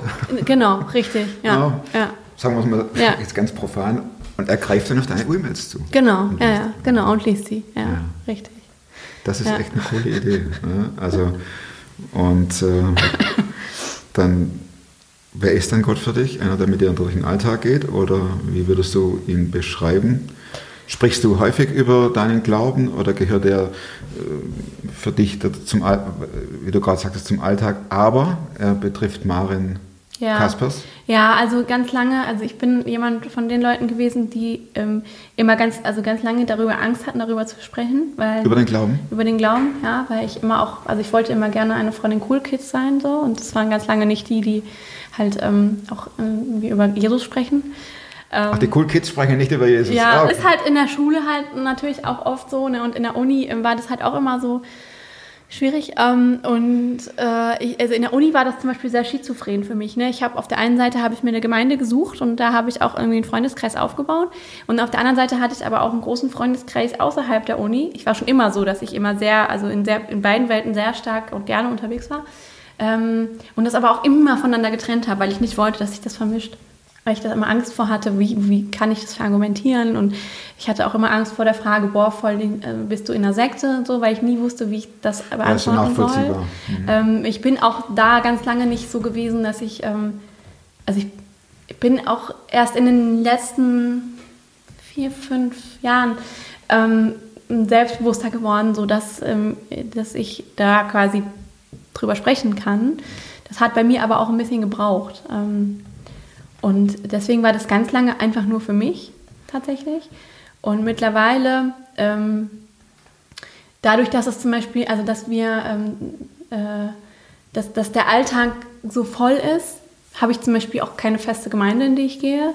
Ähm, was mir immer schon wichtig war, das habe ich auch früher immer schon gesagt, sind halt Menschen. So. Und ich, ähm, ich erlebe das zum Beispiel in meinem Freundeskreis so. Ich habe ganz viele Freunde, mit denen ich dann ganz plötzlich solche Gespräche führe. Ähm, äh, über, über Gemeinden. Ähm, ich erinnere, dass ich eine ganz tolle Freundin ähm, gefunden habe auf der Arbeit, auf einer früheren Arbeitsstelle. Und mit der habe ich mich angefreundet. Und wir hatten aber, also ich bin nicht so, dass ich dann direkt, also dass ich über sowas von mir aus rede. Wir hatten dann aber einen Abend, wir waren zusammen in Barcelona, also beruflich. Und dann haben wir uns dann noch einen Tag Urlaub da zusammen gemacht Gegönnt. gegönnt und haben dann abends zusammen Wein getrunken. Und bei diesem Weintrinken kam dann das Gespräch auf Hillsong. Und sie, jemand, der eigentlich gar nichts mit dem Thema ähm, zu tun hat, Gemeinde und Glauben, also bis dato hatten wir da nie drüber geredet. Und dann kam das Gespräch auf Hillsong, weil ähm, sie mit einem ähm, äh, auf die Schule gegangen ist, der dann nach ähm, Australien gegangen ist, auf das Hillsong College. Und ähm, sie war auf seiner Hochzeit und ist dadurch dann halt quasi mit dieser Hillsong-Szene in Verbindung gekommen. Und ähm, ich war ja in Düsseldorf auch mal in der Hillsong Church und daher kenne ich seinen Namen. Und so sind wir dann irgendwie Ah, okay. darauf gekommen und haben dann angefangen, darüber zu reden. Und dann entwickelte sich das Gespräch auch in, ähm, dass ich mal in der Gemeinde gewesen bin und was ich dort für Erfahrungen gemacht habe und was eigentlich aber Glaube für mich bedeutet und wie ich das mit Gesellschaft in Verbindung bringe. Und sowas ist, also das passiert mir halt häufiger und das ist halt auch für mich die, die Art und Weise, wie ich, wie ich das leben kann. Ich, ähm, ich, ich kann das sehr gut in, in, in Beziehungen, ich bin ein sehr beziehungsorientierter Mensch äh, und ich kann das sehr gut in, in, in solchen Gesprächen unterbringen und ich merke auch oft, dass ich, mir, dass ich mit Menschen, ähm, dass Menschen meinen Weg kreuzen, bei denen das irgendwie ähm, Thema ist. So, und Du bist beziehungsorientiert, passt das äh, dann zum Big Social Media Experten? Oder? Eigentlich schon, ja, weil Ja, Social, das will ich auch hören. Social Media ist ja, wie ich schon sagte, ein Netzwerk-Thema und ähm, ja, ich bin halt einfach ein Netzwerkmensch. So. Also ich liebe das, Menschen kennenzulernen, mich mit Menschen zu unterhalten. Deswegen finde ich das äh, auch toll, was du machst. Ähm, ich finde auch die Geschichten von Menschen toll und ja, das passt, finde ich gut, weil Social Media ist ja dafür da, um Geschichten zu erzählen. So, und das finde ich ja so genial daran. Ich hab, wie viele Menschen habe ich schon über Instagram kennengelernt, die hätte ich im echten Leben niemals getroffen. Und ähm, genau, deswegen finde ich, passt schon sozusagen. Finde ich auch, absolut. Maren, das ist ein cooles Gespräch. Wir könnten immer, immer weiterreden. Wir sind schon bei 1,10. Das Man kann ja ein bisschen was rausschneiden. nee. das, das, das Schöne ist ja, wenn es jemand angucken will, soll es angucken. Wenn es ihm zu langweilig wird, dann kann er abschalten. Passt. ähm, und dass es auch nicht heißt, nach 40 Minuten müsst ihr hier, äh, oder nach 20 Minuten. Und trotzdem kommen wir zu den letzten drei Fragen, weil die äh, Speicherkarten sind, haben nur 64 Gigabyte. Sehr gut. Okay. Ja, und ähm, die drei Fragen, die habe ich dir geschickt auch. Mhm. Und zwar, weil es, ich gemerkt habe, es überfordert, äh, mich wird es auch überfordern, wenn Ja, ich es zum ersten Mal höre. Ja. so äh, das eine Frage ist das Buch, die Buchfrage. Und zwar auch aus dem Hintergrund, weil ich selbst als bibliophiler Mensch, als Freund der Bücher, äh, gern einfach höre, was, was, was wird gelesen. Und äh, ich hoffe auch, dass der eine oder andere einen Tipp Mhm. aufgreift und sich das Buch bestellt. Also, gibt es ein Buch, das du nicht nur zweimal gelesen hast? Und wenn ja, warum? Ja, darf ich kurz aufstehen? Ja, natürlich. ähm, du hast sogar dabei? Ja, und zwar, mh, also ich ähm, habe ja dieses Ding, ich, ähm, ich lese tatsächlich 52 Bücher pro Jahr, das ist mein Pro Woche eins. Also, pro Woche das ist cool. Mindestens. Wie viele liegen denn auf dem Nachttisch? Also auf meinem Nachttisch liegen immer mindestens fünf oder sechs Bücher, die ähm, ich gerade entweder parallel Ja. lese ja, oder die noch gelesen werden müssen, weil ich kaufe immer und lege sie auf den Stapel. Ähm, genau. Auch Dauerkundin bei Amazon? Äh, ja, wobei ähm, eigentlich mittlerweile nicht mehr so, so stark Amazon, weil ich der Überzeugung bin, ich liebe den Buchhandel. Und ähm, ich ähm, habe halt den Vorteil, ich fahre ja mit der Bahn zur Arbeit und fahre immer über den Hauptbahnhof Köln und Düsseldorf. Und äh, da ähm, kaufe ich also immer, also jede Woche komme ich mit einem neuen Buch. So.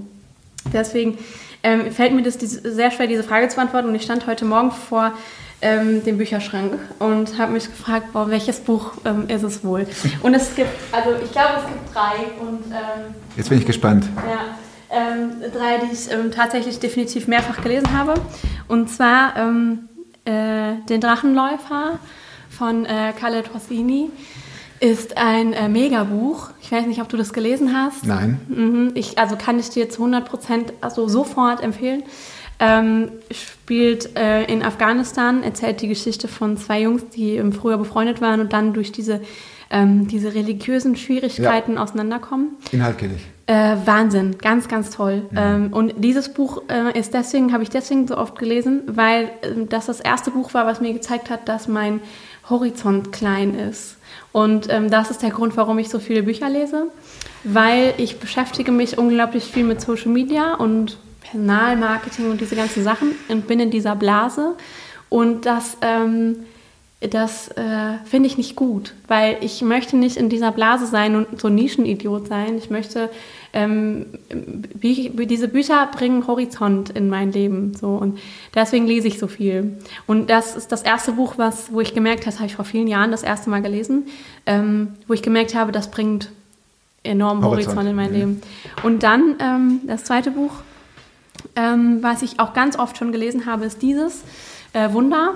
Wunder erzählt die Geschichte von einem kleinen Jungen, ähm, der ähm, ein bisschen anders ist als alle anderen Kinder, weil er, ähm, weil er ja ein bisschen ähm, eine, eine körperliche Behinderung hat. Und erzählt sehr liebevoll, wie er durch den Alltag geht. Und ähm, dieses Buch hat mich von Anfang an wahnsinnig berührt, weil dieser kleine Junge ähm, so liebevoll erzogen wird und deswegen von sich selber gar nicht wahrnimmt, dass er anders ist. Wurde das jetzt nicht äh, kürzlich verfilmt? Genau, mit, dem- Julia Roberts ja, auch, genau. mit dem Astronautenhelm, Ja, ja, ja. Genau. Ja, ja, genau. Und ähm, ich, also bevor der Film kam, irgendwann habe ich das Buch geschenkt bekommen und dann habe ich es zufällig gelesen und dann mehrfach gelesen, weil ich diese Nachricht da drin einfach so toll finde und weil ich finde, ähm, ja, dass, dass man daraus so viel lernen kann. Ne? Also ähm, aus diesem, jeder Mensch ist ein Mensch äh, irgendwie. Ne? Egal, ob er einen Astronautenhelm trägt oder ähm, was auch immer mit ihm ist. Und das ist einfach, ähm, ja, ist für mich einfach auch, ein kleiner Junge hat eine Krankheit und ich weiß nicht, ob das eine Parallele ist, aber mich berühren, ich lese auch wahnsinnig viele Krebsbücher ne, und kind, Bücher von Kindern mit Krankheiten. Ähm, vielleicht ist das meine Art und Weise, das zu verarbeiten. Ja, wenn es das ist. Ja, also, und mein drittes Buch, was ich dabei habe, ist, ähm, also ich, ich vermeide eigentlich den Kindle. Ich lese wenig am Kindle, weil äh, ich mag, ich brauche Bücher haptisch. Ich äh, mache ja, also ich wandere ja sehr gerne auch mit Rucksack und ähm, da braucht man ja wenig Gewicht und deswegen gibt es den Kindle, damit man auf der Berghütte auch was lesen kann. Und ähm, da gibt es ein Buch, das ich ähm, dieses Jahr sogar mehrfach gelesen habe, weil es einfach Wahnsinn ist, weil es mich dazu geführt hat, noch viele andere Bücher zu diesem Thema zu lesen. Jetzt bin ich gespannt. Äh, jetzt muss ich mal gerade gucken, wie ich zur Titelseite gehen kann. Ähm, Werk der Legenden von Jeffrey Archer. Sagt mir jetzt nichts. Ähm, ja, lese ganz andere. Jeffrey Archer ist ähm, ein genialer Autor. Ähm, ich finde den mega. Der ist ähm, in den letzten Jahren richtig bekannt geworden mit ganz, ganz tollen Büchern, die sehr viel Geschichte erzählen. Also der beschäftigt sich, der schreibt nicht nur tolle Geschichte Geschichten. oder Geschichten? Gesch ah. Aus der Historie. Geschichte, Historie.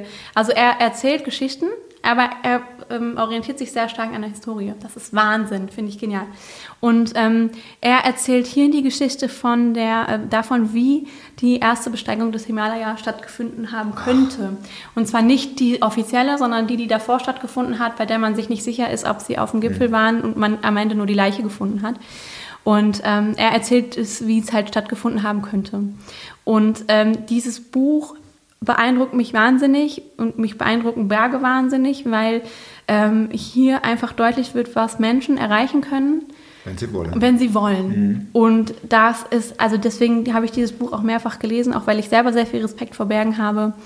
Ähm, genau, das sind also so drei Bücher, die mich, äh, die ich in den letzten Jahren mehrfach gelesen habe. Es Ja. gibt 15 von 15 Punkten. die Anbeantwortung dieser Frage. Und das bringt äh, für uns zur Ich vorletzten habe ja Frage. übrigens auch einen Instagram-Account für meine Bücher. Ne? Also ich habe ja zwei Instagram-Accounts und einen, auf dem veröffentliche ich immer, wenn ich ein Buch gelesen habe. Das ist für mich als Erinnerung, damit, wenn mich jemand nach einem Buchtipp fragt, dann kann ich auf meine ähm, Ah, okay, die gelesenen Bücher. Buchmaus-Seite gehen und dann kann ich da quasi die Bücher nachgucken, die ich gut fand. Und Also du firmierst unter Buchmaus. genau, genau. Cool. Ja. Sehr gut. Vor allem, wie gesagt, das, äh, du sprichst mir aus dem Herzen. Welche Überzeugungen, Verhaltensweisen, vorletzte Frage, oder Gewohnheiten, die du dir in den letzten fünf Jahren angeeignet hast, haben dein Leben am meisten verbessert? Ja, das ist, finde ich, eine super schwere Frage. Ich war heute Morgen auch, also als ich laufen war kurz, habe ich nochmal drüber nachgedacht, dass ich gar nicht weiß, was ich darauf sagen soll. Ähm, ich glaube, ich, also die, die Antwort, die ich spontan im Kopf habe, ist wahrscheinlich die beste. Ähm, meine Oma hat mir immer erzählt oder erzählt es auch immer noch, dass ähm, die Zeit ab ihrem 30. Geburtstag, also ab, ab den 30ern, für sie immer die beste Zeit in ihrem Leben war, weil sie sagt immer, ab 30 war sie so selbstsicher wie noch nie und sie ähm, konnte das Leben so genießen, weil sie mit sich selbst so im Reinen war. Und das habe ich nie so richtig verstanden, was sie damit meint. Jetzt bin ich auch selbst 30 geworden und ich merke, und ich glaube, das ist eine Sache, die kam nicht über Nacht, sondern auch über die letzten Jahre, aber ähm, ich merke, dass ich mir tatsächlich eine Eigenschaft angeeignet habe, ähm, die mir hilft zu akzeptieren, was meine Meinung ist, ähm, meine Meinung auch zu sagen. Und ähm, das hat tatsächlich mein Leben ähm, stark verändert, weil ich keine Angst mehr habe. Also klar habe ich noch Angst, aber ich habe keine Angst mehr davor, irgendwo hinzugehen, jemandem zu sagen, was ich denke, ähm, mich neuen Herausforderungen zu stellen, weil ich weiß, was ich kann, wer ich bin und ähm, Also keine Minderwertigkeitskomplexe. genau, ja. Das ist ja positiv. Genau, richtig. Und ähm, das ist, glaube ich, eine Sache, die ich mir in den letzten Jahren erarbeitet habe und die das tatsächlich für mich mein Leben auch sehr stark verbessert hat. Und das Laufen ist eine Gewohnheit, Das machen wir jetzt gleich. die in den... Das wird ganz schön nachtragend, Ja, ne? ja, ja. Ich habe meine Batterie aufgeladen. Ja, Ich habe auch eine Lampe dabei, ja. braucht man. Ne? ja. Letzte Frage. Wenn du an einem beliebigen Ort ein Plakat aufstellen dürftest, könntest, stell dir vor, irgendwo in Düsseldorf oder in Köln fahren zig 10.000 Autos vorbei. Berlin, Alexanderplatz. Genau, Berlin, Berlin, Alexanderplatz oder wo auch immer. Was würdest du auf das Plakat schreiben? Ja, das weiß ich tatsächlich. Ähm, es gibt ein Tattoo, das ich mir gerne noch machen möchte ähm, im nächsten Jahr. Das habe ich selber gezeichnet. Ähm, und das würde auch genauso auf, also Stand jetzt, auf diese Plakatwand kommen. Ähm, ein, eine gezeichnete Bergkulisse, also einfach nur angedeutet, ein paar Gipfel. Und darunter der Satz ähm, per astera ad astra ähm, ist äh, auf Deutsch quasi über das Raue äh, zu den Sternen. Ähm, und das ist so ein bisschen, also das ist etwas, was mich motiviert, ähm, weil ähm, ja, das Leben ist nicht einfach, aber ähm, alles, was irgendwie schwierig ist, bringt einen am Ende irgendwo hin. Und äh, ja, das ist irgendwas, was mich immer wieder beruhigt und auch voranbringt. So. Und deswegen ist das etwas, was ich gerne ähm, ja, Menschen, Menschen mehr mitgeben möchte, dass man auch bei Schwierigkeiten nicht aufhören muss, sondern dass meistens, wenn die Schwierigkeiten beim Erreichen von etwas da sind, ist man schon fast da. Und ähm, genau das, ähm, finde ich, muss die Gesellschaft irgendwie ein bisschen mehr verinnerlichen. Ja. Cool. Echt? Genau. Wir werden, wir werden also auf das Plakat, das kommt ja dann auf die Homepage, ist, Ja. ist in einer Woche auf der Homepage, äh, wenn, dein, wenn, wenn unser Gespräch dann veröffentlicht wird. Und äh, ich werde gerne äh, Hashtag die, die Übersetzung drunter schreiben, Ja, ne? ja. weil ich habe auch nie Latein Ich auch nicht gelernt übrigens. in der Schule. Ich auch nicht übrigens, Okay. aber ähm, ich, ich kenne diesen Spruch und habe ihn irgendwann gelesen und ich bin so super sprachaffin. Ich Mhm. bin einfach, mehr, ich finde, es klingt allein schon so majestätisch. Ähm, es ist für mich einfach, das, also es klingt für mich schon ermutigend. So. Maren, das war ein super Gespräch und ich bin total happy und dir dankbar, dass Cool. du da bist und da warst. Und jetzt kommt, jetzt Ja, kommt ja, das jetzt Raue kommt das über eigentlich Jetzt kommt es für mich, nein, für mich, für mich Nee, kommt aber jetzt. für Ne? mich auch. Ich war ja gerade noch krank erst, ne? Also ich huste ja immer auch ein bisschen, deswegen. Ich bin äh, nicht schnell heute. Ich auch nicht. Ja. Wir, wir lassen es auslaufen. Wir machen du, wie, wie die Fußballer nach ihrem. Wir haben jetzt fast 90 Minuten. Ja, Echt? ja, und, crazy. Und, und, und die Kicker, die müssen dann auch noch ein bisschen auslaufen und das machen wir jetzt auch. Jetzt ist ja ah, jetzt äh, auch gerade Anpfiff bei der Fortuna gewesen, ja. Und wenn Du bist Fortuna-Fan? ja. Blöde Frage. du bist, du bist Fortuna-Leidende, oder? Äh, ja, Wobei mal, mein ich- Verein noch schlechter ist in der ich- Bundesliga. Ja, der FC, oder? Die VfB. Ah, Stuttgart, Ah, ne? ja, Dann okay. Ja, aber es hätte ich auch hätte ich auch, also war ja Ja, klar. FC ist ja eine andere Liga. Doofe, Ne? doofe Frage von mir. Ja. Ja. Nach anderthalb Stunden äh, Ja. Dimmerbeleuchtung kann man nicht anders. Alles klar, das war's. Cool. Cool. Ne? Also, danke.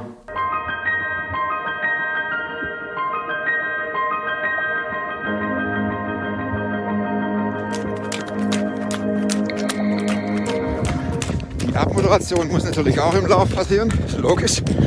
Von daher, ich wünsche euch eine gute Woche bis zum nächsten Montag und bleibt super fromm.